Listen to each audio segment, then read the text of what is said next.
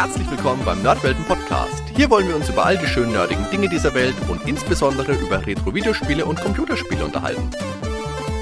Also macht's euch bequem, spitzt die Ohren und dann viel Spaß mit der heutigen Folge.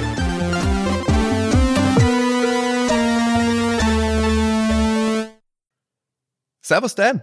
Grüß dich, HD. Heute machen wir mal nicht lange rum, habe ich mir gedacht. Jeder hat gelesen, dass wir heute über Chaos Engine sprechen. Was? Echt? Oh Gott. ein, ein, ein blutrünstiges Mord- und Totschlagspiel, habe ich mir sagen lassen. Was kann man denn dazu sagen, Daniel? Also ich, ich habe da mal geguckt, wie das damals so besprochen wurde von offizieller Stelle. Also wir haben hier von 1995 eine schöne Unterlage, nämlich den Indizierungstext, den das Spiel ja wunderbar beschreibt, oder zumindest mal kennt man das ja, dass die das immer wunderbar beschreiben. Das Spiel ist dazu geeignet, Kinder und Jugendliche sozialethisch zu desorientieren. Die sozialethische Desorientierung rührt hier insbesondere aus der Einübung des gezielten Tötens. Die programmimmanente Logik bindet den Spielern ein automatisiertes Befehls- und Gehorsamsverhältnis, dessen wesentlicher Kern das reaktionsschnelle, bedenkenlose Töten der zahlreichen Gegner ist. Ein erfolgreiches Durchspielen des Programms ist in jedem Fall an die Liquidation zahlreicher Gegner gebunden. Und sie referenzieren da auch noch auf die Spielanleitung. In der Spielanleitung, diese gibt wieder, schieß auf alles, was sich bewegt. Also das Töten der zahlreichen Gegner wird auf mannigfaltige Art und Weise positiv gratifiziert. Und weiter unten steht noch, eine kritische kognitive Bewertung des aggressiven Spielinhalts ist dem Spieler aufgrund einer derart hohen psychophysischen Beanspruchung nicht möglich. Psychophysische Beanspruchung. Du bist ja eher der Mediziner, das musst du mir dann noch erklären. Auf diese Weise wird das Töten von Menschen spielerisch eingeübt und zum sportlichen Vergnügen verniedlicht. Also Hardy, wenn ich das so lese, ich bin mir nicht sicher, ob wir das wirklich besprechen sollten. Also das hört sich wirklich beeindruckend an. Also ich glaube, da kommt äh, ein verstörendes, ein verstörendes Machwerk auf uns zu. ich war damals, glaube ich, äh, 17, als ich das das erste Mal gespielt habe. Nein, falsch. Ich war, äh, ich war alt genug, das gespielt zu haben. Aber ich war damals 16, als ich das gespielt habe. Äh, ich, ich weiß nicht, ob es mich nachhaltig wirklich so desorientiert hat. Aber würde vielleicht einiges erklären. Es würde einiges erklären. Wobei, wenn man sich das Spiel so anschaut und gerade mit anderen Spielen vergleicht, die so im ähnlichen Zeitraum vielleicht auf dem Index gelandet sind, hm, dann kann man das schon leicht äh, hinterfragen, was da so los ist. Aber lass uns doch mal vorne beginnen und erstmal einsteigen damit, was Chaos Engine überhaupt für ein Spiel ist. Genau. Ich glaube, da müssen wir vor allen Dingen in die Zeit mal kurz einsteigen. Das kam ja 1993, früh, im Frühjahr 1993 raus.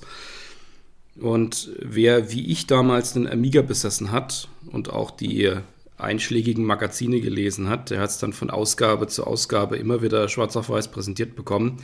Die ganzen aktuellen Spiele, die erschienen damals primär auf MS-DOS. Das war schon die Zeit auf dem Amiga, dass es dann maximal Konvertierungen oder ganz viele Konvertierungen gab und da dann auch so nach und nach bei den AAA-Titeln das nachließ. Und äh, da gab es dann auch die Durchhalteparolen im Amiga Joker, die dann über 93 immer stärker wurden. Aber gerade in dem Frühjahr, da gab es für einige Wochen nochmal wirklich eine richtig gute Zeit auf dem Amiga, weil da die Bitmap Brothers, die hatten wir ja schon bei Speedball gesprochen, nach längerer Pause, nach genau nämlich zwei Jahren nach Magic Pockets, ein neues Spiel rausgebracht haben. Und das schlug eben ein wie eine Bombe bei uns Amiga-Fans und das war eben Chaos Engine. Das ist doch wirklich ein klangvoller Name. Chaos Engine ist ein Koop-Shooter aus der gekippten Vogelperspektive in einem alternativ-historischen Steampunk-Setting. Und es hat seinen Ruf als eines der allerbesten Bitmap Brothers Spiele. Äh, Speedball 2 hast du gerade angesprochen, das haben wir vor einer ganzen Weile schon hier im Podcast zum Thema gehabt. Vom Look her ist es durchaus vergleichbar aber inhaltlich geht es doch in eine etwas andere Richtung. Obgleich es einige Parallelen gibt, besonders was Optik und Sound angeht. Ich sehe das heute übrigens aus den Augen eines Spielers, der Chaos Engine damals nicht gespielt hat, als es aktuell war. Obwohl ich es wahrgenommen habe. Also ich habe da immer mal in Magazinen drüber gelesen, ich habe die, die Bilder dazu gesehen, aber gespielt habe ich es erst sehr viel später. Ja, das ist jetzt natürlich mein Home Turf. Das habe ich natürlich damals gespielt. Endlich Amiga, Hardy wird wieder Zeit. Aber wie war das denn für dich mit kein Geklimper und Gedattel auf Clicky Bunti und endlich mal wirklich an die Spitze von Commodores Computerkunst? Wie jetzt Amiga? Was, was soll denn dieser Kokolores? Ich habe das natürlich auf dem Super Nintendo gespielt. Okay, dann mache ich ab sofort gern alleine weiter. Wie denn die Handlung des Spiels? Das setzt an im viktorianischen Zeitalter und da bringt ein Zeitreisender technologische Kenntnisse mit, die der Royal Society bekannt werden. Deren Vorsitzender, Baron Fontesque, der schafft aus diesen Erkenntnissen die Chaos Engine, mit der er Zeitexperimente durchführt. Dummerweise entwickelt die Maschine dann nach einiger Zeit einen eigenen Willen und äh, assimiliert Fortesque und gestaltet anschließend das Vereinigte Königreich nach eigenem Gusto um, sozusagen das viktorianische Skynet. Darf ich wieder mitmachen? Sehr ungern. Aber ja, bitte. danke, danke. Also in der Vorgeschichte wird uns dann erzählt, dass da einiges total rund geht. Also da wird ein äh, Tyrannosaurus wird in einem Steinbruch gefunden, den sieht man auch im Intro. Ziemlich cool, ziemlich cooles Bild. Das ist auch recht ikonisch für Chaos Engine. Wenn man mal eine Rezension liest, dann wird man dieses Bild in der Regel dort auch finden, weil das wirklich Eindruck macht. Das ist eine ganz, ganz tolle Grafik spielt aber im eigentlichen Spiel überhaupt gar keine Rolle mehr. Also so wirklich gar nicht. Das ist bestimmt ein schickes Promo-Pick, so aus der Zeit 1993 zu, äh, zu Jurassic Park, wo das einfach gerade hip war, irgendwo mal einen Saurier rein einzubauen, auch wenn er im Spiel gar keine Rolle spielt. Und dann steht da in der Anleitung, ich habe es ja hier von meinem äh, Super Nintendo, dass dann in äh, Bayern plötzlich alle zu Werwölfen werden. Das hatten wir in Gabriel Knight 2 ja auch schon. Und ob das alles so viel anders ist, als es bei uns eh so zugeht jeden Tag, ist auch die Frage. ob das wirklich an der Chaos Engine liegt. Ich glaube, das Bild mit dem Saurier, das verlinken wir auch auf jeden Fall mal in den Show Notes auf unserer Homepage auf nerdweltenpodcast.com. Da könnt ihr euch das mal anschauen. Das ist nämlich wirklich ein tolles Bild. Mit dem Intro-Bild, mit diesem brachliegenden Dino im typischen Dan Malone-Stil, habe ich mir selbst mal ein T-Shirt drucken lassen und bin damit auch überall rumgelaufen und habe auch jedem gesagt, dass das aus Chaos Engine ist, gefragt oder ungefragt. Das ist ein ganz tolles Bild. Waren die Leute bestimmt begeistert. Bist im Ansehen bestimmt direkt äh, das coole Kind gewesen überall. oder aus dem Bus rausgeschickt worden, kann auch sein. Jedenfalls hat die Chaos Engine für ordentlich Verwirrung gesorgt und einiges äh, umgestaltet. Die britischen Inseln waren von der Außenwelt abgeschnitten. Die Landungsversuche per Schiff wurden durch Angriffe von allem möglichen Getier zunichte gemacht. Ist also die ideale Chance, unseren Söldnertrupp anlanden zu lassen, um dem Baron Fortesque und seiner Chaos Engine Einhalt zu gebieten. Und diese Geschichte spielt eigentlich im Spiel selbst dann keine wirkliche Rolle mehr. Erst im Abspann wird nochmal kurz Bezug genommen. Das ist nur knapp gerahmt von der Geschichte, wie es damals auch üblich war. Es ist halt auch ein sehr arcadiges Spiel. Ja, und für verschiedene Plattformen erschienen. Wir hören jetzt einmal kurz in das Intro aus der CD32-Version rein. Sometime in the last century, an experimenter in time and space created a bizarre machine, the Chaos Engine. Although primitive, the machine became incredibly powerful and turned against its creator. Its power to corrupt time and matter was out of control. A cloud of chaos descended over the land. Humans and animals were turned into ravenous beasts.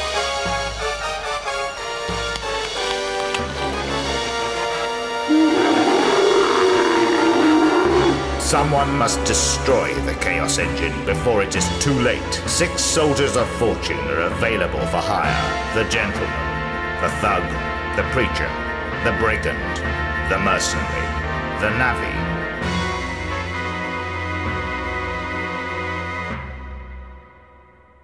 Also Baron Fortesque ist eine überzeichnete Variante von Charles Babbage. Das ist ein berühmter Erfinder und Universalgenie der von vielen als der Vater des Computers angesehen wird, weil von ihm stammt das Design für eine mechanische Rechenmaschine, einem Vorläufer der späteren Computer. Und das war die Analytical Engine, die auf Babbage's Difference Machine aus den 1820ern basierte.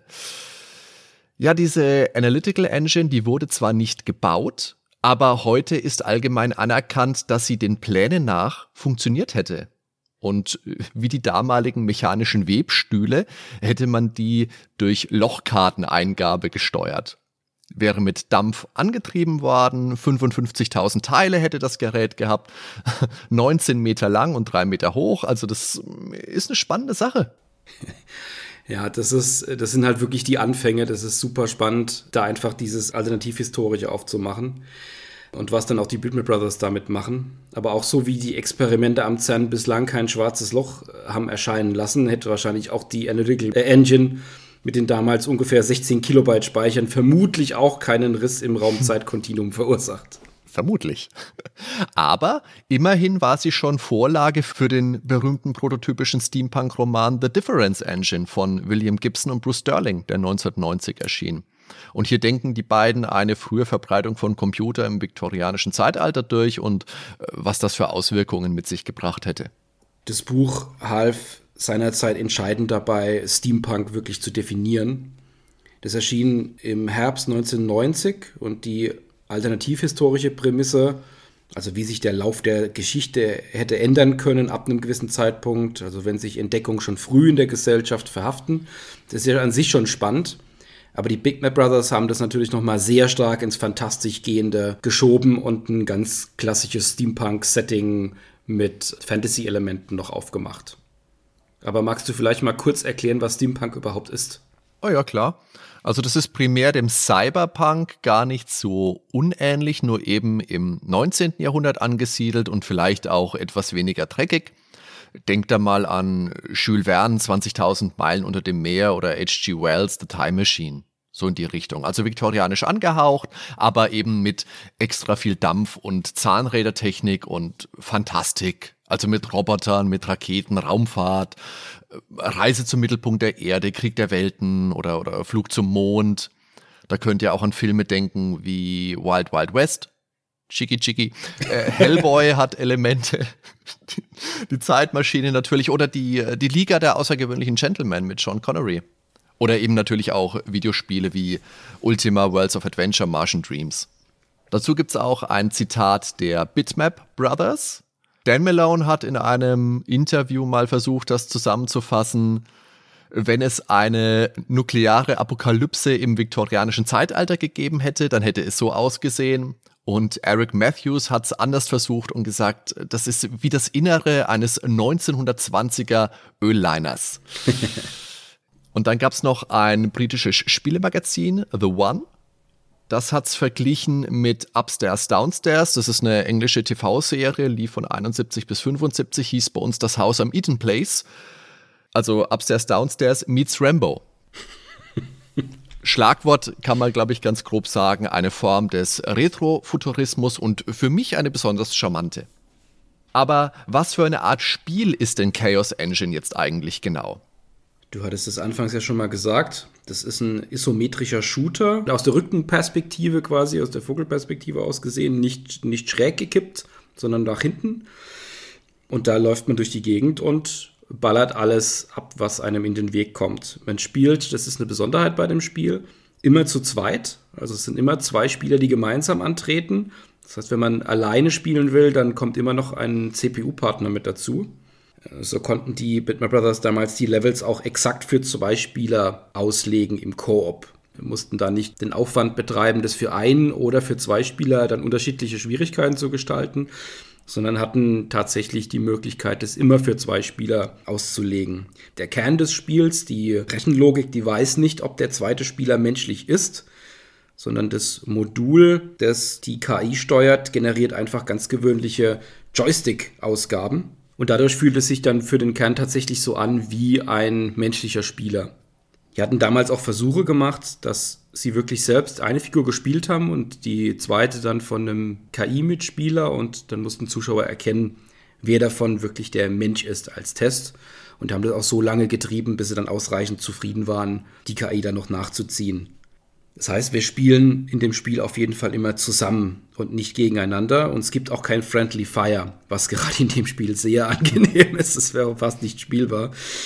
Wir können laufen und schießen in acht Richtungen, also in, diese, in die klassischen acht Richtungen, die wir haben, auch mit dem Joystick. Und die Grafik, die besteht wie damals üblich aus Teils. Wir haben Höhenunterschiede, aber wir haben keine Möglichkeit zu springen. Das heißt, wir laufen Leitern oder Treppen oder was auch immer hoch, um hoch runter zu kommen. Das gibt ein ganz nettes Gefühl von Tiefe und sowas wie Fallen gibt es da auch nicht.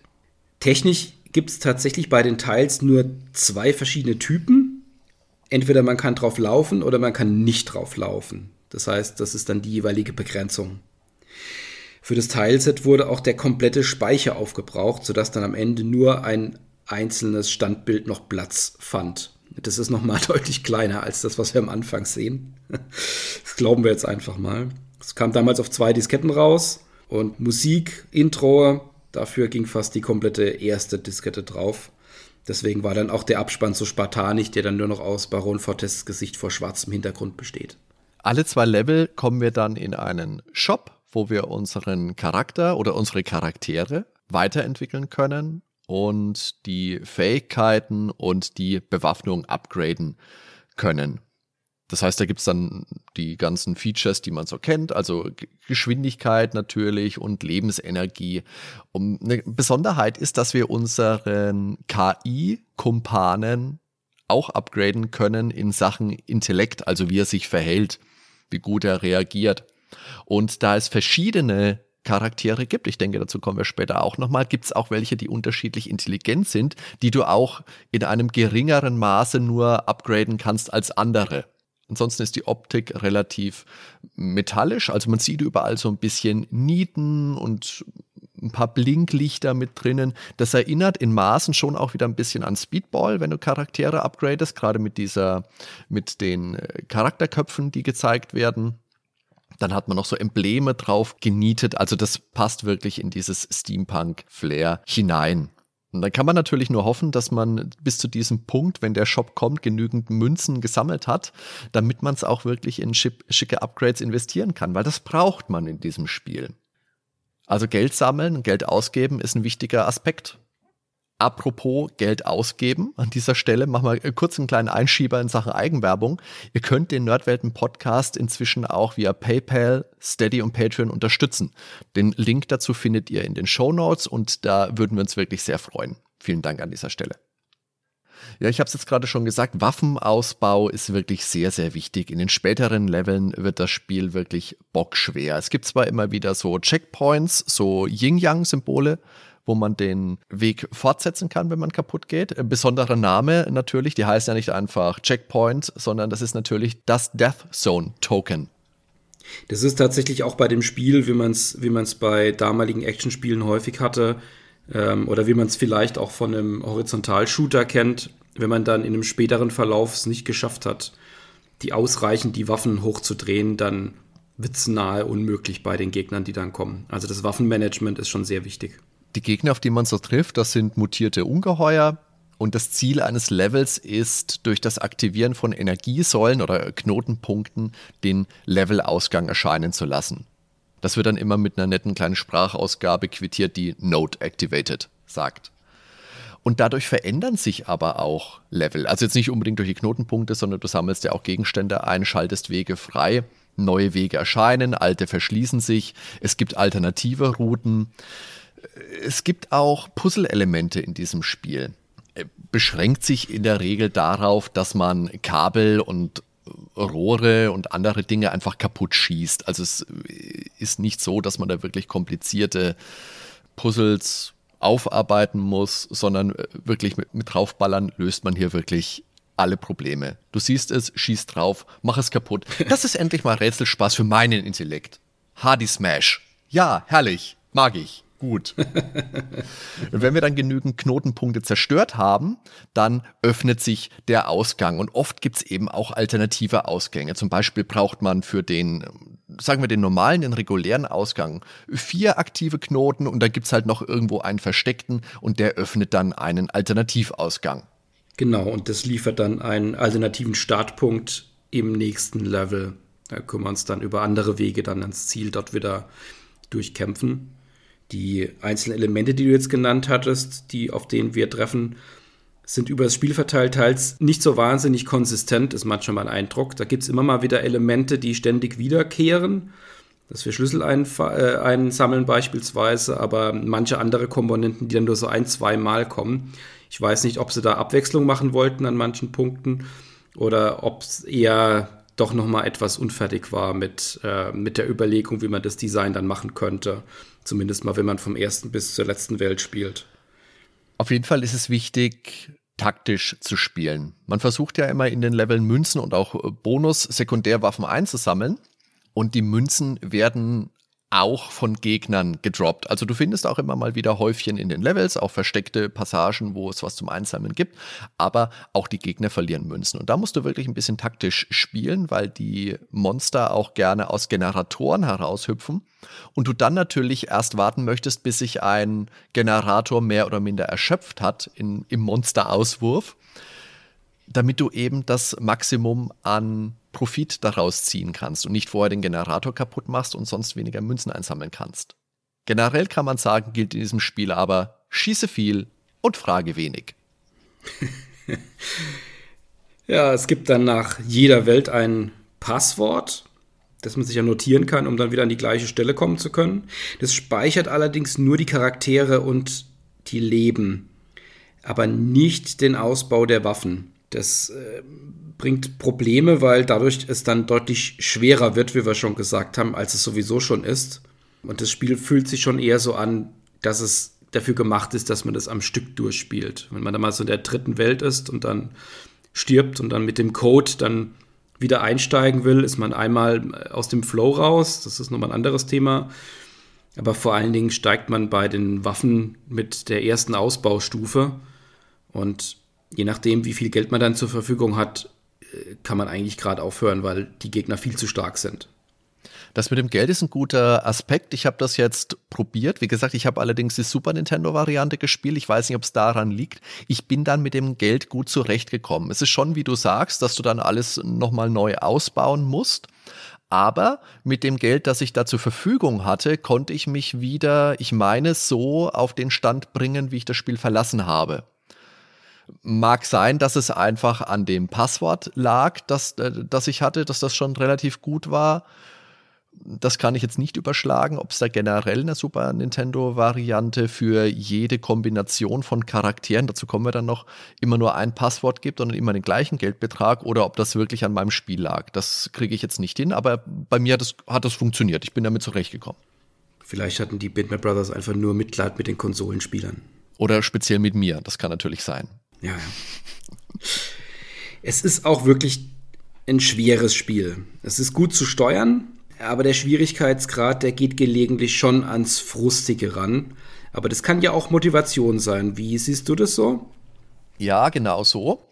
Wenn es motivierend ist und nicht unfair, dann bin ich dabei. Also ich spiele gerne Sachen wie Ghouls and Ghosts oder Mega Man, Dark Souls, also Spiele, die zwar schwer sind, aber die sich erlernen lassen. Das geht hier, aber in Maßen würde ich mal sagen, weil du schon immer wieder auch mal Stellen hast, gerade so in Bezug auf äh, Gegner, dass die Gegner wirklich so erscheinen, dass du nicht ausweichen kannst. Also das immer wieder weitere Erlernen einer Spielmechanik, da stößt man auf jeden Fall an Grenzen, weil die ist ja sowieso eher begrenzt. Aber es ist einfach Wiederspielen angesagt. Wenn man das allererste Mal in der zweiten oder dritten Welt ankommt, dann schafft man die nicht.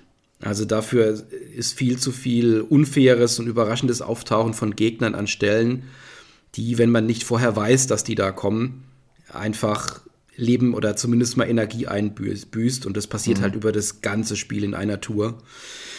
Das macht es sehr arcadig. Das, das, so muss man das Spiel einfach verstehen. Das ist wirklich auch ein Teil der Motivation. Man schafft es dann einmal in, in ein gewisses Level rein und geht drauf und weiß aber, das nächste Mal passiert genau an der gleichen Stelle ja wieder das Gleiche. Das muss ich mir nur merken.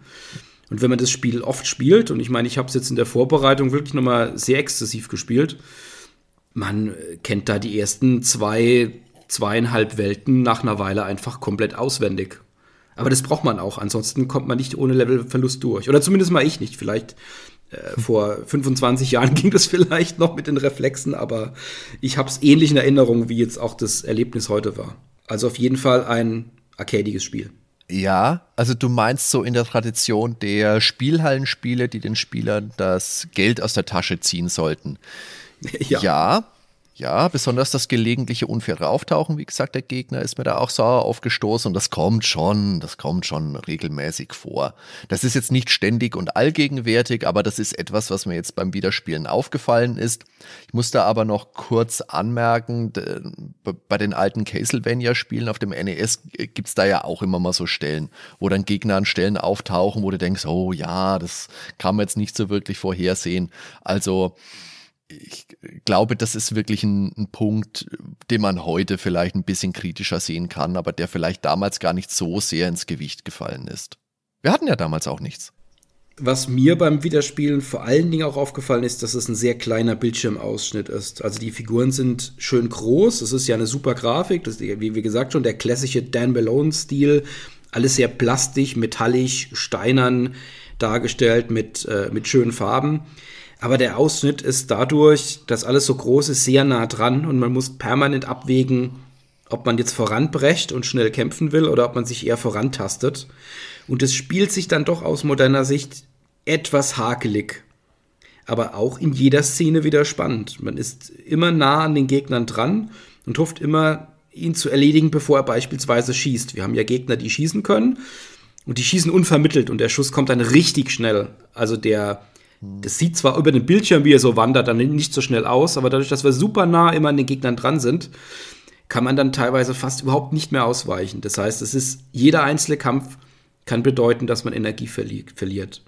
Da die Gegner auch sehr eng tatsächlich an einem erscheinen können, aus Öffnungen in den Mauern, die sich magisch öffnen oder die einfach wo immer auch aus welcher Zeit auch immer hergebeamt werden, geht es ja wahnsinnig um Reaktionen. Man muss da wirklich in so einen Flow reinkommen. Und ich habe gemerkt, immer wenn ich mal wieder eine Pause gemacht habe, dann äh, werde ich da auch wieder rausgeworfen.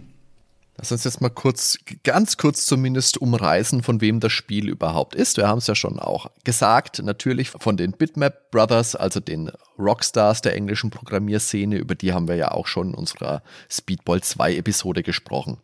1987 in Wapping in Ost-London von Mike Montgomery, Eric Matthews und Steve Kelly gegründet, hat dieses Entwicklerstudio durchaus die Ambition gehabt, sich auch selbst zu präsentieren, in einer Zeit, in der das gar nicht so gewöhnlich war. Sie haben vornehmlich mit Bitmap-Grafiken gearbeitet und fühlten sich auch eng zusammengehörig, haben ihre Freizeit zusammen verbracht, daher eben auch der Name Bitmap Brothers. Da gibt es dieses ganz bekannte Bild, auf dem sie vor einem Helikopter posieren. Das möchte ich jetzt gar nicht weiter ausführen. Da sind wir in unserer Speedball 2 Folge schon sehr, sehr ausführlich drauf eingegangen. Die können wir hier vielleicht auch nochmal als Anspieltipp ausloben. Und die verlinken wir natürlich in den Show Notes. Vorherige Bitmap Brothers Spiele waren Xenon von 1988 und Speedball. Xenon 2 Mega Blast kam dann 89, 1990 Cadaver, Speedball 2 auch 1990. 1991 kam Cadaver The Payoff. Das war, glaube ich, eher so eine Art Erweiterung als ein ja, ganz neuer genau. Titel. Jawohl.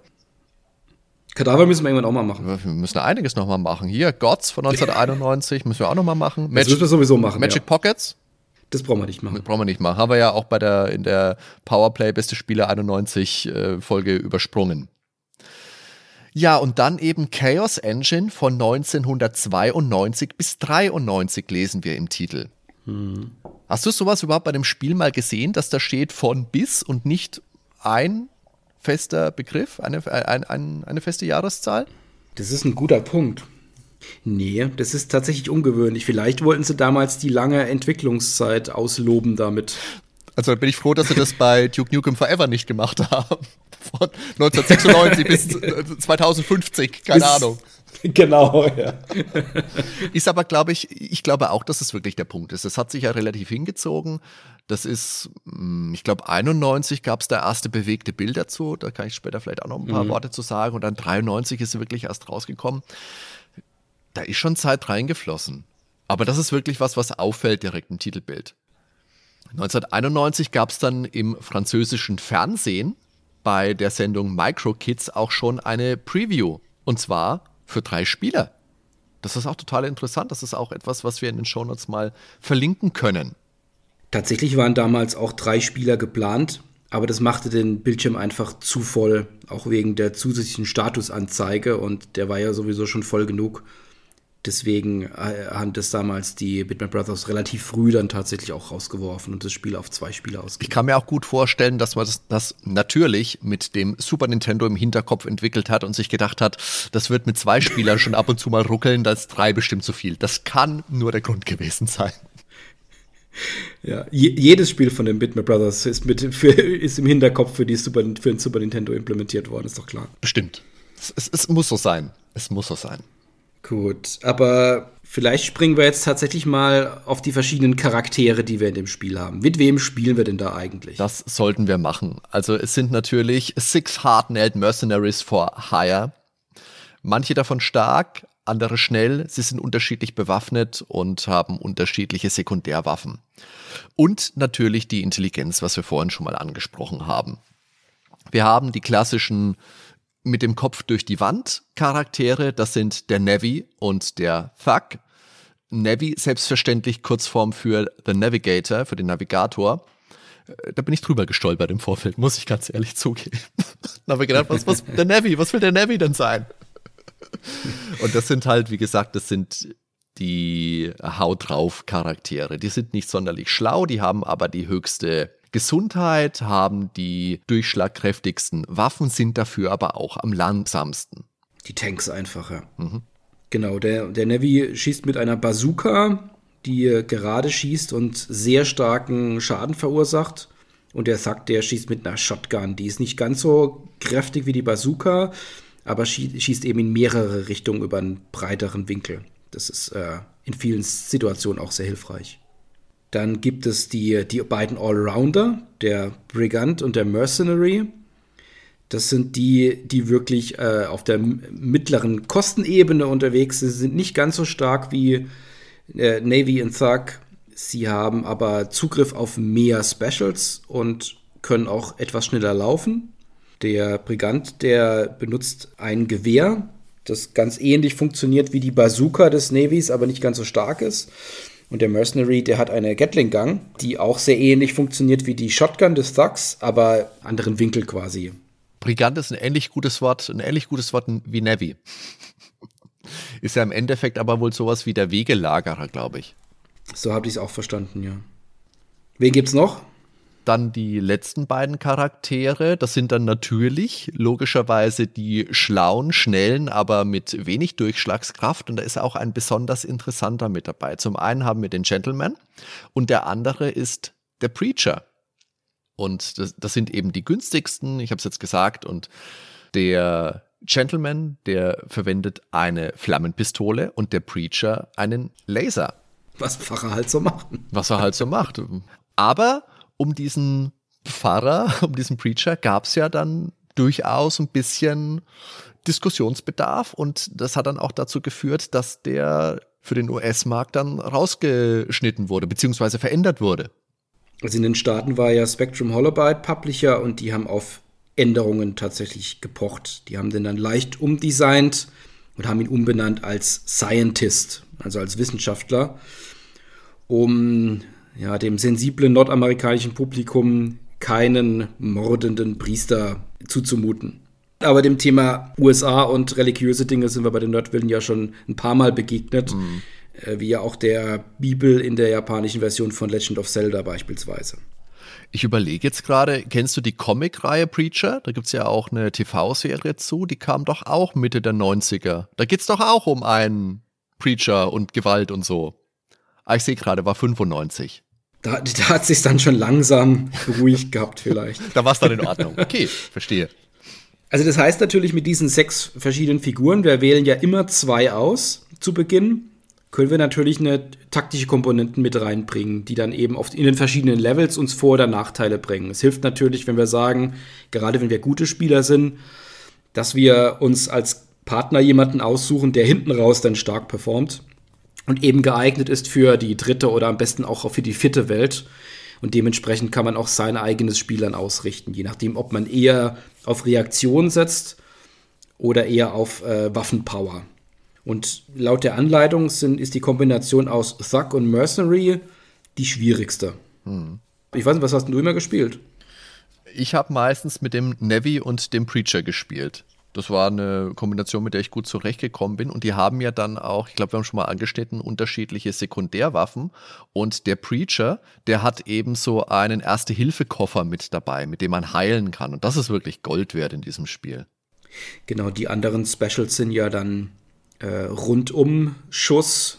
Ich glaube, beim Briganten ist das. Äh, Granaten, und die sind eben an unterschiedlichen Stellen wirklich unterschiedlich äh, hilfreich. Ich habe meistens den, den äh, Brigant genommen und dazu dann meistens einen Tank, meistens den Navy. Aber ich würde sagen, jetzt haben wir viel um das Spiel rumgesprochen und auch schon die einzelnen Charaktere jetzt äh, durchgegangen. Ich würde sagen, wir springen doch jetzt mal ins Spiel rein. Wo sind wir denn genau in der Chaos Engine unterwegs? Also Chaos Engine besteht aus 16 Leveln, die auf vier Spielwelten verteilt sind. Und alle zwei Level gibt es dann diesen Upgrade-Bildschirm. Und eigentlich auch ein Passwort. So liest man es zumindest in vielen zeitgenössischen Rezensionen und Tests, zu denen wir selbstverständlich später auch noch kommen. Aber auf einem der Spielbox beiliegenden Zettel liest man Ergänzungen zum Handbuch. Hinweis. Nach alter Tradition der Bitmap Brothers können auch wir es uns nicht verkneifen, das Passwortsystem noch in letzter Minute zu ändern. In The Chaos Engine erhalten Sie nun nur noch nach jeder Welt ein Passwort, nicht nach jedem Ausrüstungsbildschirm. Wir bitten um Entschuldigung. Das ist, wenn man die Handbücher früher schreibt. Und sich dann überlegt, ah, nee, nee, komm. Ist zu einfach. Ja, ist zu einfach. Viel, viel, nee, ja, ja, das wollte man so nicht. Also in Welt 1 sind wir in einem grün, schmutzigen Dschungelsetting unterwegs. Das soll auch gleich zeigen, wie sehr sich die regnerische Insel verändert hat. Da gibt's blubbernde Sümpfe, silberne Schlüssel öffnen uns neue Wege und goldene führen zu Bonus-Goodies. Die Gegner spawnen aus Portalen, da haben wir auch schon drüber gesprochen. Und überhaupt sind die Gegner in diesem Spiel sehr, sehr abwechslungsreich. Du hast zwar schon welche, die auf die Welten begrenzt sind, aber es kommen da auch in den Welten immer mal wieder Variant Variationen mit rein. Es kommen neue Gegner mit dazu. Also da ist wirklich viel, viel, viel Abwechslung drin. Jetzt nicht nur in den Spielwelten, sondern auch im Gegnerdesign. Genau, ich würde sagen, wir spielen mal kurz ein, wie sich so die ersten Spielsekunden so anhören.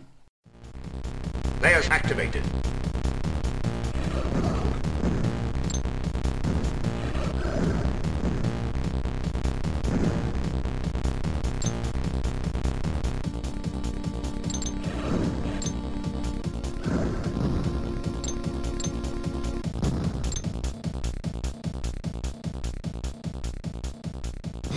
Ich muss ja sagen, ich habe das Intro damals ähm, beeindruckend gefunden, aber so ganz verstanden hatte ich das damals, glaube ich, nicht, was, was da jetzt alles so genau passiert. Und das hat sich für mich keine Sekunde so angefühlt, als wäre ich da in England. ich, gedacht, ich bin da eher in irgendeinem irgendwie Vietnam unterwegs oder so. Aber das soll, das soll ja, das soll ja eigentlich gerade so diese Andersartigkeit dann eben zeigen. Oh mein Gott, wie schaut es denn auf der Insel aus? Ja, wobei die Geschichte, das haben wir auch schon gesagt, spielt ja eigentlich überhaupt keine Rolle. Du spielst ja Chaos Engine nicht um der Geschichte willen, sondern einfach, weil du alles kaputt ballern willst. Aber wir kommen dann, wenn wir die erste Welt geschafft haben, was jetzt auch wirklich machbar ist, ähm, wenn man es etwas kann, ähm, dann landen wir in der zweiten Welt, The Workshops. Das ist ein sehr beengtes Level. Da laufen wir nicht auf auf einen relativ breiten Weg rum, der nur begrenzt ist von, von Bäumen und ähnlichem, sondern wir laufen eher in einer, in einer Art Labyrinth durch die Gegend. Das schaut alles sehr nach runtergekommenen Gebäuden aus. Gelegentlich erscheinen dort statt den goldenen Schlüsseln Telefone, die neue Wege freischalten. Das ist so, das, so ein britisches Element, glaube ich. Und durch die sehr engen Gänge kommt es hier noch mehr auf schnelle Reflexe und gute Koordination an, da die Gegner auch sehr häufig von beiden Seiten kommen. Das heißt, wir laufen meistens in einen Weg rein und timen den Angriff auf den Gegner, der vor uns ist. Und auf einmal wird unsere Planung komplett zunichte gemacht, weil hinter uns nochmal einer aufblöppt. Und dann müssen wir wieder darauf hoffen, dass unser Partner darauf reagiert oder dass wir da irgendwie noch aus der Nummer rauskommen. Und gerade mit dem CPU-Partner ist es eben wichtig, also wenn man nicht wirklich zu zweit spielt, sondern mit dem Computer, dass man den zu diesem Zeitpunkt auch so langsam schon einigermaßen ausgestattet hat. Also vor allen Dingen Intelligenz, damit er auch schnell und gut reagiert und in die Waffen-Upgrades. Anschließend geht es dann in Welt 3 in die Festung des Barons. Diese Welt ist wieder offener und dafür werden wir aber von allen Seiten munter beschossen. Da gibt es äh, Totenköpfe an der Wand, da gibt es gigantische Hände, die herumkrabbeln. Also hier sollten wir unsere Mannen bereits gut ausgebaut haben, sonst wird es wirklich haarig schwer. Ja, und die Gegner, die ich angesprochen habe, die erinnern natürlich ein bisschen an die Adams Family, an das eiskalte Händchen. Und dann gibt es äh, Terminator-Schädel an den Wänden, also das dient gewiss alles als Hommage. Und äh, da gibt es auch recht witzige Gegner, das sind nämlich Doppelgänger unserer Spielerfiguren. Das hat mich auch zwischenzeitlich mal ganz schön verwirrt. Ich fand jetzt beim Wiederspielen, dass es gerade in der dritten Welt die Schwierigkeit dann massiv anzieht. Also die erste ist deutlich einfacher als die zweite, die Progression ist schon da, aber die bei der dritten, da werden einem derart viele Gegner kurzfristig von links und rechts ähm, ums Ohr gehauen. Also da muss man wirklich die Levels auswendig kennen, um da ohne Verluste durchzukommen. Nicht besser wird es natürlich dann in der letzten Welt, in der Welt 4, The Cellars. Da sind wir dann in der Kanalisation unterwegs und da kann man sich natürlich vorstellen, was da für ein Schwierigkeitsgrad herrscht. Ja, ganz am Ende wartet dann in Form der Chaos Engine selbst der einzige Bosskampf des Spiels. Da gibt es vorher keine. Also es gibt in, den, in keinem Abschnitt, auch zu keinem Weltenende, gibt es einen Bosskampf. Wir laufen da einfach immer durch die Ausgänge durch, aber ist ja auch schwer schon genug. Es ist wichtig über die Progression des Spiels, dass wir eben unsere Energie gut erhalten bleibt, wir die möglichst Levels aufbauen, dass wir hinten raus dann auch wieder genug haben, weil natürlich zwischen den Levels nicht regeneriert wird. Und wo käme der aber auch hin? Das muss man dann schon selbst upgraden oder eben Nahrungsdosen in den Levels sammeln, um die Energie da auch wieder aufzufüllen. Was da wohl drin ist? Solid Green mit Surströmen Geschmack vielleicht. Vermutlich. Okay, jetzt haben wir 16 Level insgesamt. Ich habe jetzt auf How Long to Beat mal geschaut und da wird eine Spieldauer von 6,5 Stunden ausgelobt für The Chaos Engine. Erscheint mir zu lang. Also ich habe, ich muss, ich muss, ich muss gestehen, ich habe jetzt das vierte habe ich tatsächlich nicht geschafft. So lange habe ich es jetzt nicht mehr gespielt. Und ich habe jetzt auch nicht, nicht mitgemessen, aber ich glaube nicht, dass ich für die drei Welten zwei Stunden gebraucht habe. Ich würde das auch nicht glauben. Also ich habe es jetzt durchgespielt tatsächlich, aber mit Passwort. Also ich habe das nicht in einem Rutsch durchgespielt, aber ich, das waren auch keine sechseinhalb Stunden. Also ich denke, drei, mit drei Stunden kommt man da bestimmt gut hin, wenn es die überhaupt sind. Jetzt haben wir vorhin schon mal gehört, dass am Anfang ja mal drei Spieler geplant waren, dass der Bildschirm dann aber so voll gewesen wäre und dass man zusätzliche Anzeigen, Statusanzeigen und Zeug gebraucht hätte. Dazu kommt aber auch, dass auch mal zusätzliche Charaktere geplant waren. Und Dan Malone sprach da von einem Typen mit einer Fechtmaske und einer viktorianischen Jungfrau. Da findet man auch Konzeptzeichnungen im Internet, die dazu überlegt, überlebt haben dass der Priester für den US-Release zum Wissenschaftler wurde, haben wir schon erwähnt. Was wir noch nicht gesagt haben, ist, dass das Spiel da auch umbenannt wurde. Und zwar in Soldiers of Fortune, was so viel wie Söldner heißt. Ob das wohl an Chaos lag, dass das für den amerikanischen Markt zu, keine Ahnung, was ist denn an Chaos so schlimm? Ja, das, das ist wahrscheinlich zu europäisch, ja. Vielleicht. Soldiers ist immer gut. Immer. Für den amerikanischen Markt. Ja. Auch, auch schon nichtssagend. Ja, Entwickler des Spiels war Steve Cargill. Das war dessen erstes Spiel bei den Bitmap Brothers. Der hatte ja später noch Ruhm über Z und auch den zweiten Teil, in dem er mit an Bord war. Und das Leveldesign hat Eric Matthews wieder gemacht, der ja auch einer von den kreativen Köpfen dort war. Dass es hart und schwer ist, war damals ja nicht unüblich, gerade für die Bitmap Brothers. Und der Mike Montgomery hat damals auch gemeint, Chaos Engine ist wohl wie alle unsere Spiele etwas zu schwer. Wir entwickeln Spiele, die wir selbst spielen wollen, und für uns ist es schwer zu glauben, dass jemand etwas Leichtes spielen möchte. Also das war, wie das ja bei vielen Entwicklern damals auch war, die Spiele waren nicht dafür da, dass man permanent dabei Spaß hatte, sondern dass man, dass es eine Herausforderung ist.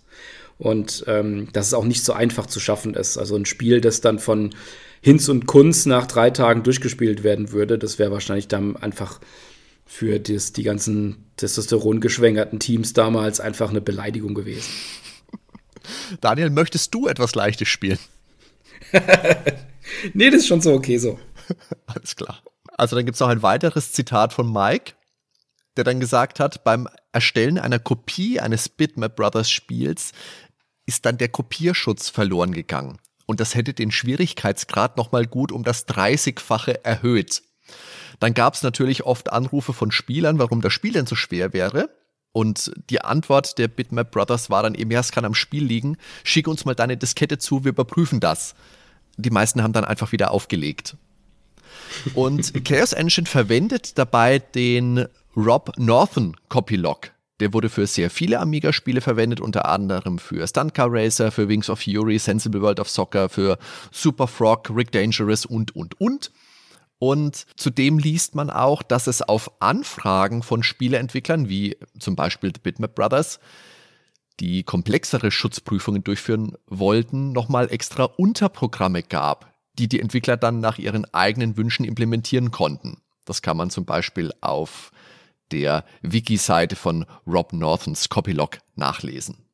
Ja, Raubkopien waren auf dem Amiga einfach ein, ein riesengroßes Thema und das ist ja auch einer der Gründe, die für seinen Niedergang ja immer mit angeführt werden. Kann man natürlich sehr drüber streiten. Aber klar ist es so, dass, dass damals extrem viel raubkopiert wurde auf dem Amiga. Natürlich, das war ja ab C64 auch nicht anders oder auf dem PC, aber dass da wirklich so ein Weg gewählt wurde, dass das Kopierprogramm dann wirklich den Spielinhalt ändert, das ist schon ungewöhnlich, oder? war das bei Pirates? Bei Pirates gab es doch ich weiß es nicht mehr. Da gab es auch einen Kopierschutz, wenn man falsch eingegeben hat. Naja, gut, wenn du, natürlich, wenn du ein Passwort falsch eingibst, das dann. Da ging das Spiel weiter und dann hinten raus hat es sich dann den Arsch gekniffen.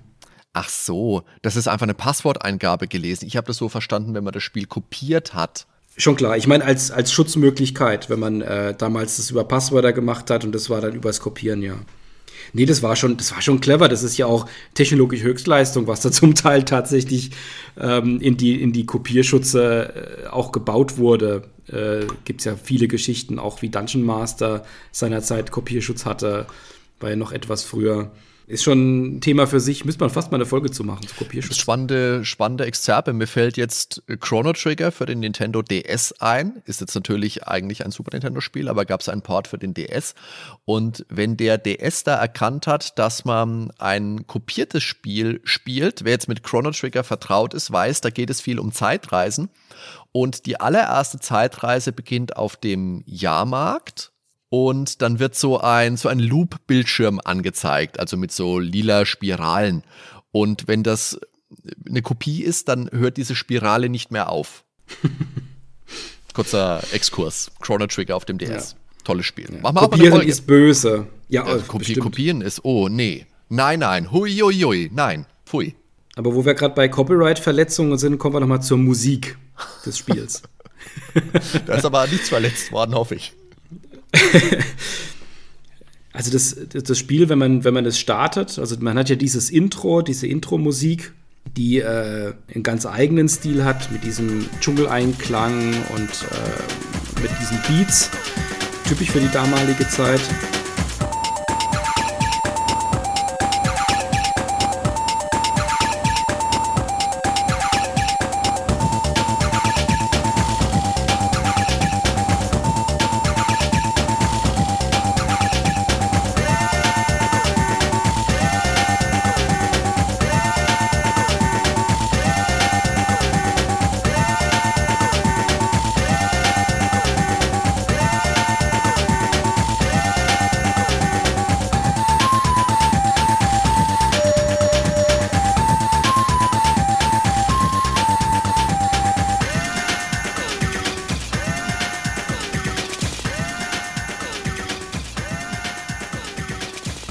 Musik im Spiel ist dann aber wieder etwas anders. Es ist sehr, sehr schnell, sehr, sehr treibender Techno. äh, Alarmsirenen, häufig minimalistisch auch drin. Das hat einen starken Rhyth Fokus auf den Rhythmus. Man hat da immer so das Gefühl, als würde man so durch so ein Stahlwerk rennen. Das war so die typische britische Szene-Musik aus der Zeit. Everybody Dance Now. ja, der Publisher war Renegade und Renegade wurde 1991 von den Bitmap Brothers gegründet.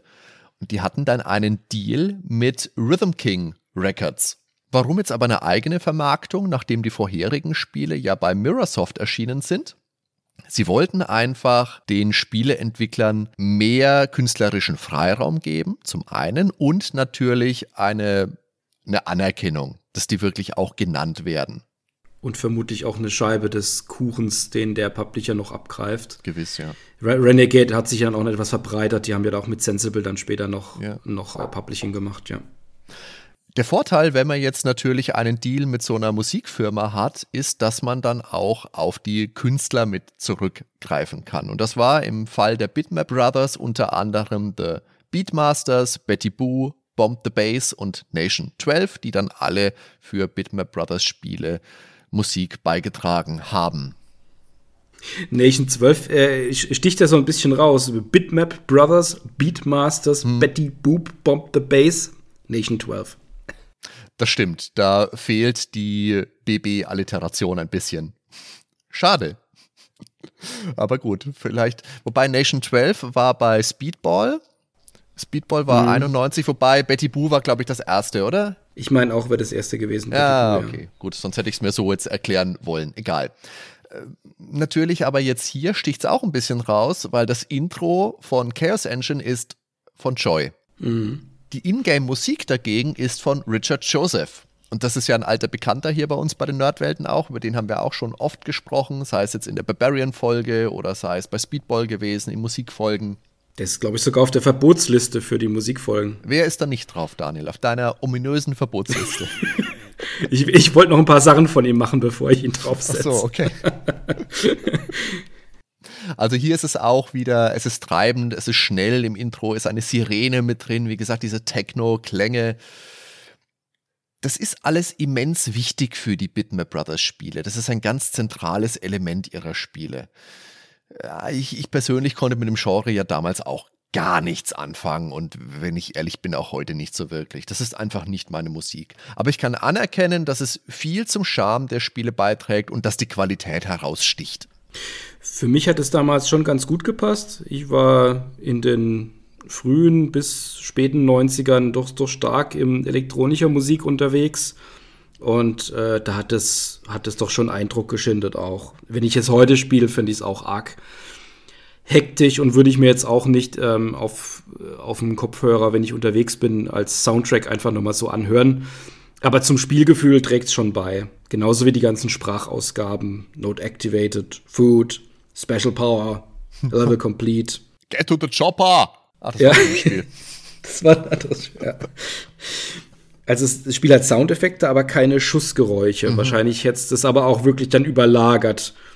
Ähm, es wurde aber auch in späteren Tests immer mal wieder negativ ausgelegt, dass da das, auch das Gefühl dann einfach fehlt, wenn man schießt äh, dass da kein Klang kommt. Das sehe ich ein bisschen zwiespältig. Ich meine, es gibt ja sehr wohl Spiele, die das machen. Also mir fällt jetzt spontan, wenn ich die ganze Zeit auf dem Super Nintendo herumreite, natürlich Super Pro Protector ein, das ja Schussgeräusche hat und wo mindestens genauso viel geschossen wird wie in Chaos Engine. Ich denke, hier hat man den Fokus einfach anders gesetzt. Es funktioniert auch. Du bekommst ja auch ein akustisches Feedback, wenn ein Gegner zerstört wird. Das gibt es ja, meine ich, schon so ein kleines Puffgeräusch oder sowas, so eine ja. kleine Explosion gibt es da schon. Ja.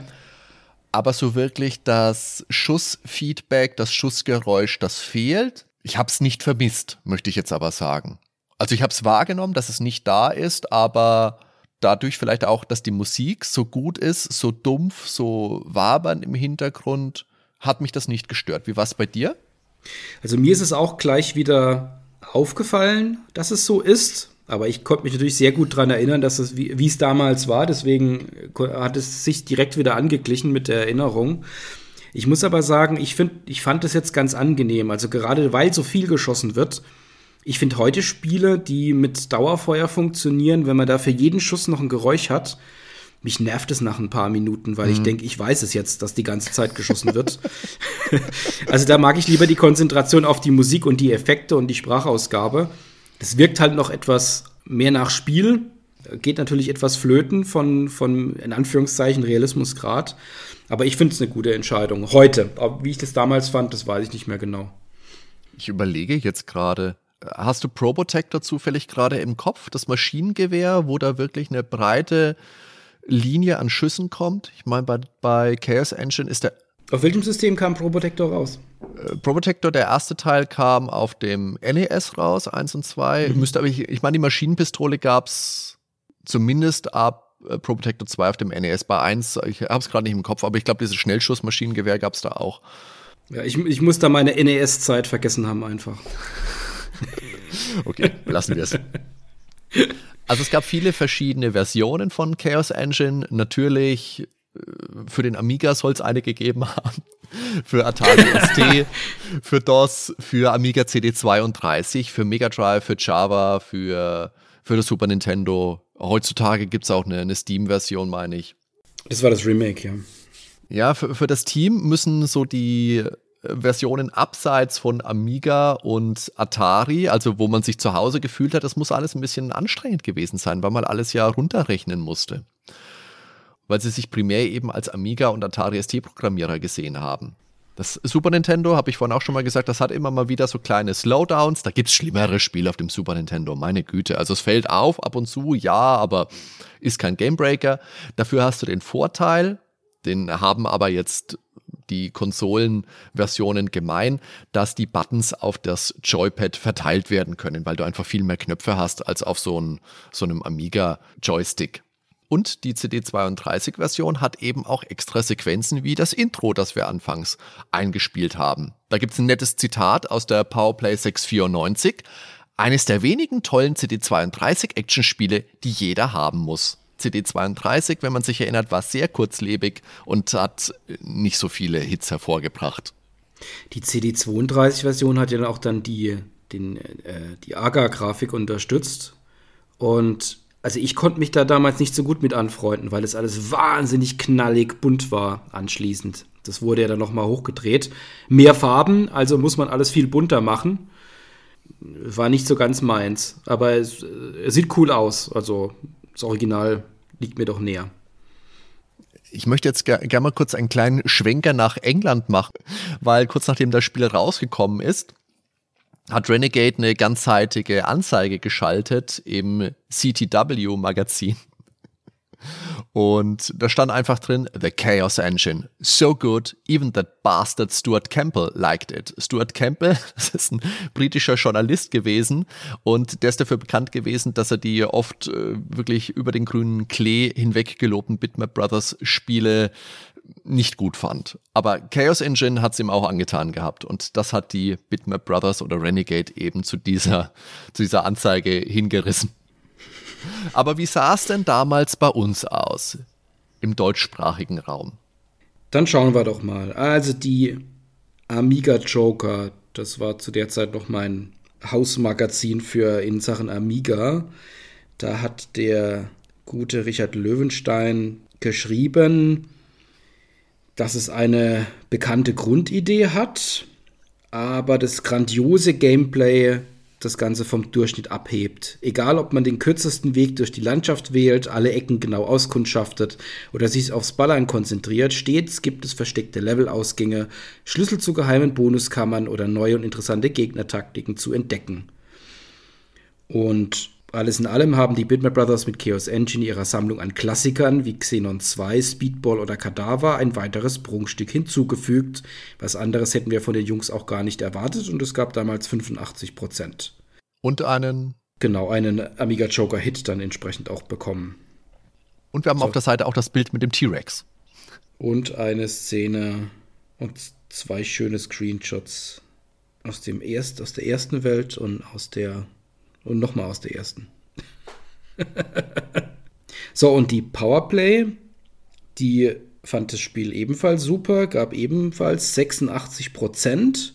Und wenn man da mal reinschaut, da sieht man die beiden Wertungskästen mit, von äh, Knut Gollert und von Christian von Duisburg und die sind beide super. Ähm, der Knut meint, The Chaos Engine ist schlichtweg das beste Actionspiel, das die Bitmaps je auf die Beine gestellt haben. Die fast perfekte Präsentation schafft eine geheimnisvoll rätselhafte Atmosphäre, die unter die Haut geht. Dan Malone hat in Sachen Grafik ganze Arbeit geleistet. Man fühlt sich unversehens ins viktorianische Zeitalter oder ein Jules Verne Buch versetzt.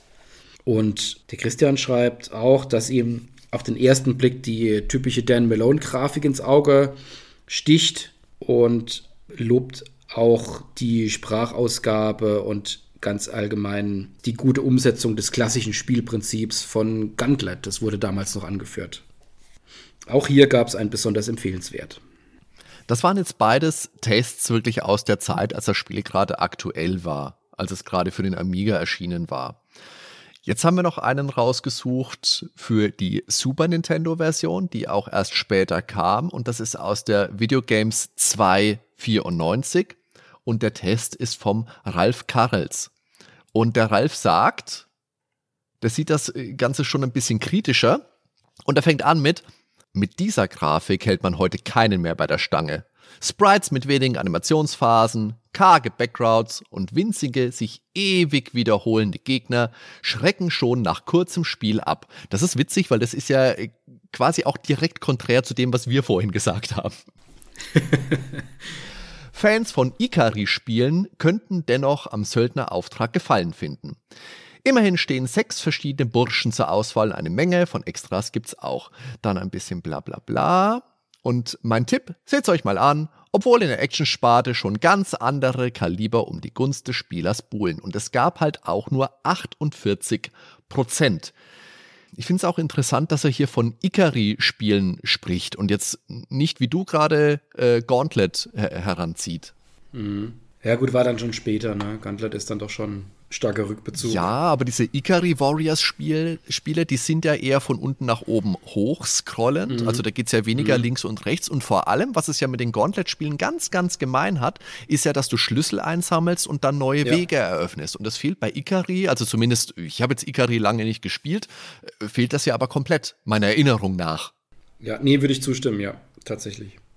Ja, ich meine, die, die, die Kritik, die hier angebracht wird, Jetzt heute schauen wir natürlich aus der, aus der nostalgischen Brille drauf. Ja, natürlich. Es ist schon so, dass, dass bei den Bitmap Brothers das Thema Animationsphasen schon immer eins war. Mhm. Ähm, wenn wir irgendwann mal zu Gott sprechen sollten, äh, das hat mich damals schon gestört, wie wenige Animationsphasen das, das, Spiel hatte, so toll die Grafik auch war.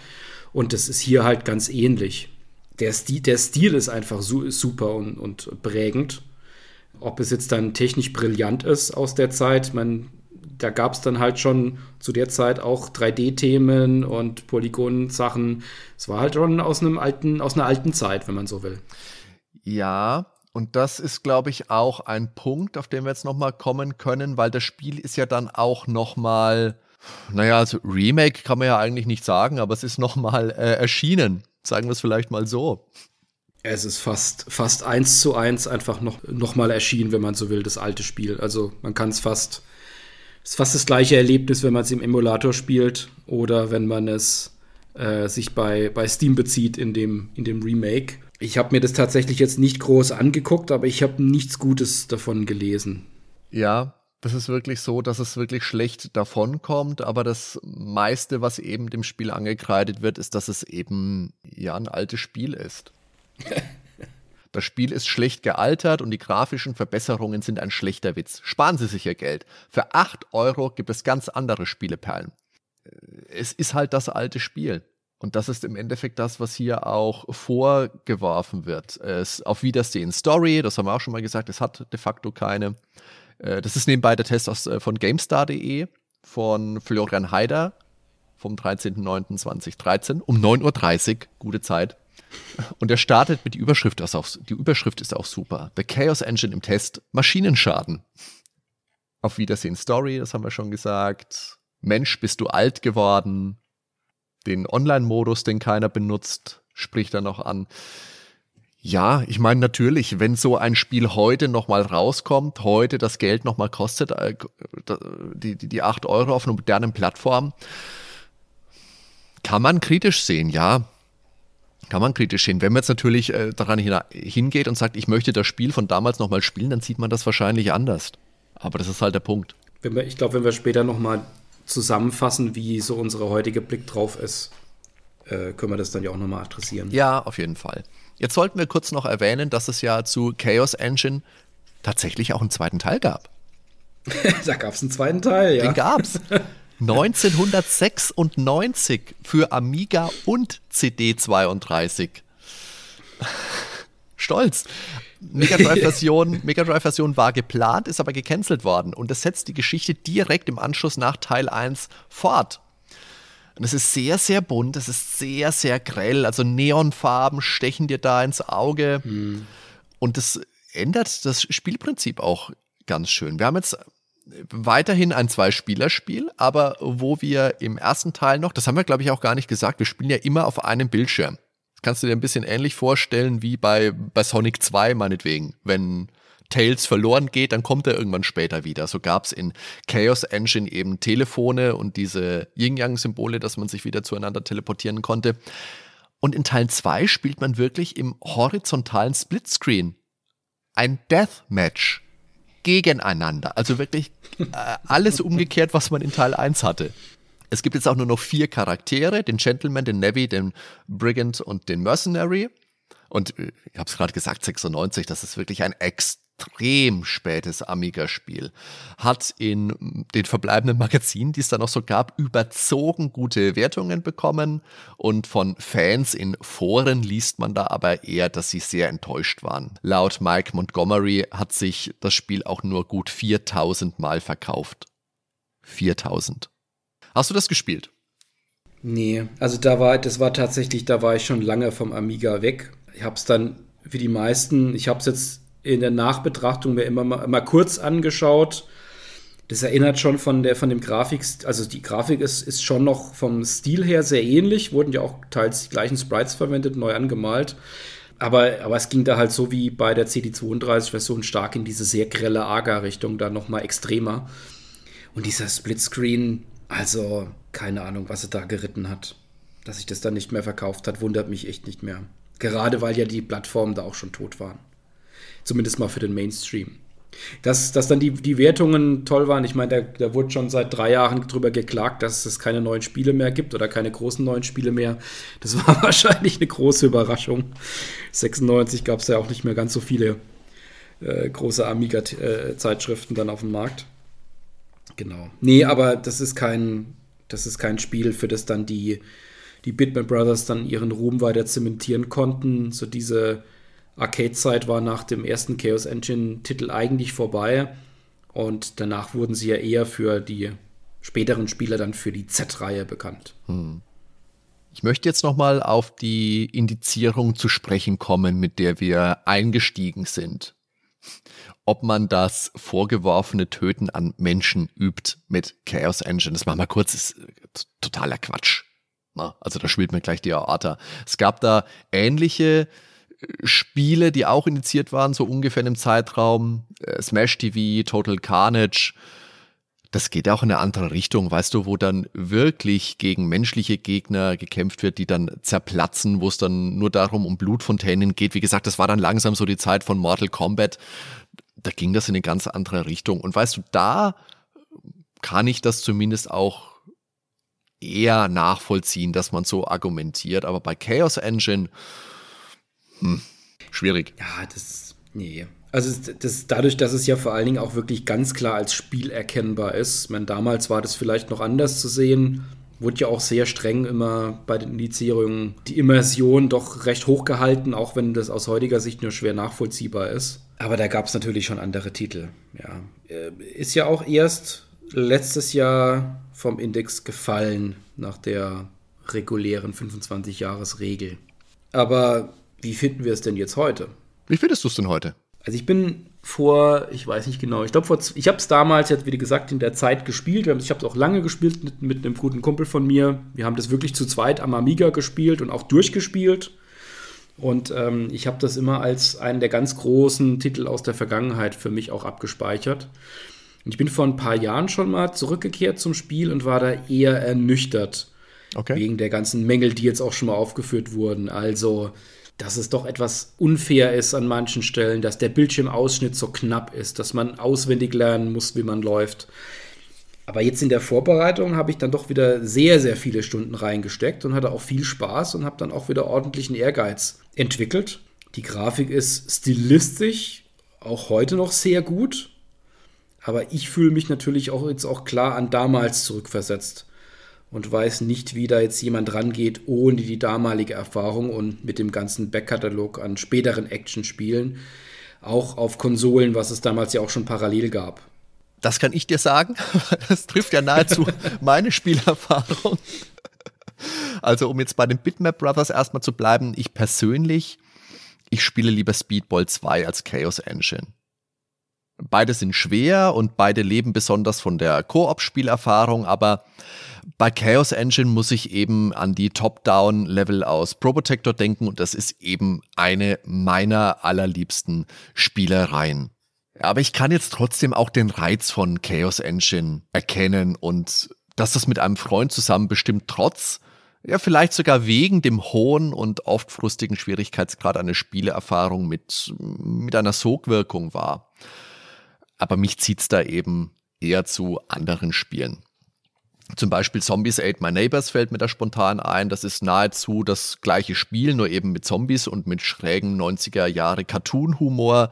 Chaos Engine ist ja eher so der, sagen wir mal, Comic, Comic-Stil vielleicht aus diesen Judge Dredd Comics. Und wie gesagt, das ist aber jetzt rein mein persönlicher Gusto und aus dem Blickwinkel, das Spiel erst sehr viel später und auf dem Super Nintendo gespielt zu haben.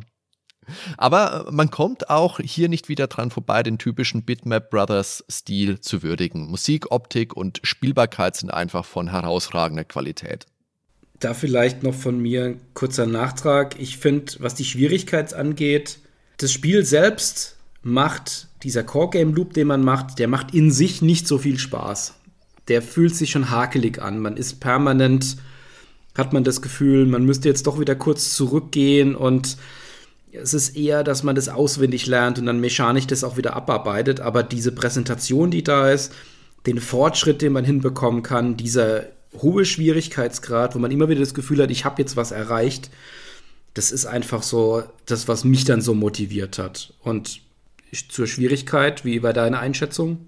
Also ich habe den nicht als negativ empfunden so die ersten Male, als ich jetzt das Spiel angefangen habe, wieder zu spielen, also ich habe das früher ab und zu mal gespielt, aber nicht weiter als die ersten ein, zwei, drei Level. Und wenn man es wirklich angeht, dann ist das am Anfang schon hakelig, aber es ist etwas, was sich dann im Progress erschließt und wo du dann eine Art eine Art Groove entwickelst. Und wenn du da mal drin bist, dann macht das wirklich Spaß und solche Spiele mag ich. Ich habe es ja vorhin gesagt, sowas wie, wie, Golds and Ghosts oder wie Dark Souls. Wobei äh, Dark Souls wahrscheinlich nochmal eine andere, ein anderes Kaliber ist, ist ein eigenes Thema. Thema. Aber ich spiele gerne schwere Spiele. Und von daher geht das für mich schon vollkommen klar. Und äh, wie gesagt, ich habe es jetzt auch schon gesagt, optisch gefällt es mir wirklich hervorragend. Dieser 90er Jahre Graphic Novel Charme, der hat schon was. Kann man sich also heute insgesamt nochmal gut ansehen, finde ich dann aber eher mit einem menschlichen Mitspieler, so man die Möglichkeit hat. Das hebt die Spielerfahrung nochmal allgemein. Also ich würde schon sagen, dass das ein Spiel ist, das in Würde gealtert ist.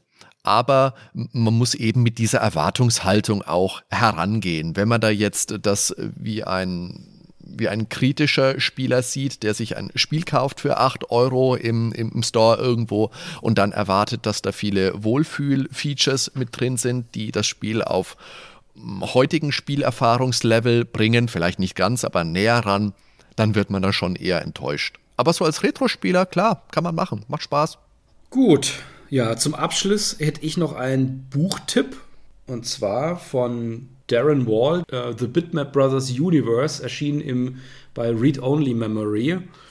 Das ist eine, ein Buch, das über, die, über sämtliche Spiele und über das Entwicklerstudio selbst geschrieben ist. Auch viele Originalstimmen zutage kommen. Äh, schöne Auswahl an Screenshots mit drin. Äh, Hardcover kann man sich auf jeden Fall, wenn man tiefer einsteigen will in die Geschichte der Bitmap Brothers, auf jeden Fall zu Gemüte führen. Es ist etwas heldenverehrend geschrieben. Da muss man natürlich darauf vorbereitet sein und natürlich auch glorifizierend, wie das teils von den, von den damaligen Beteiligten besprochen wird. Aber es ist eine sehr informative Quelle und ähm, macht doch nochmal eine ganz eigene Welt auf. Bitte denkt auch daran, dass ihr uns via PayPal, Steady und Patreon unterstützen könnt. Damit helft ihr uns wirklich immens, unsere Ausgaben zu decken. Ja, und wir freuen uns wie immer auch über Feedback zum Podcast.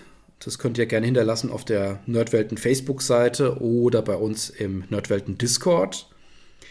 Oder natürlich auch als Kommentar auf unserer wunderschönen Homepage. Und die Links dazu findet ihr auch bei uns in den Show Notes.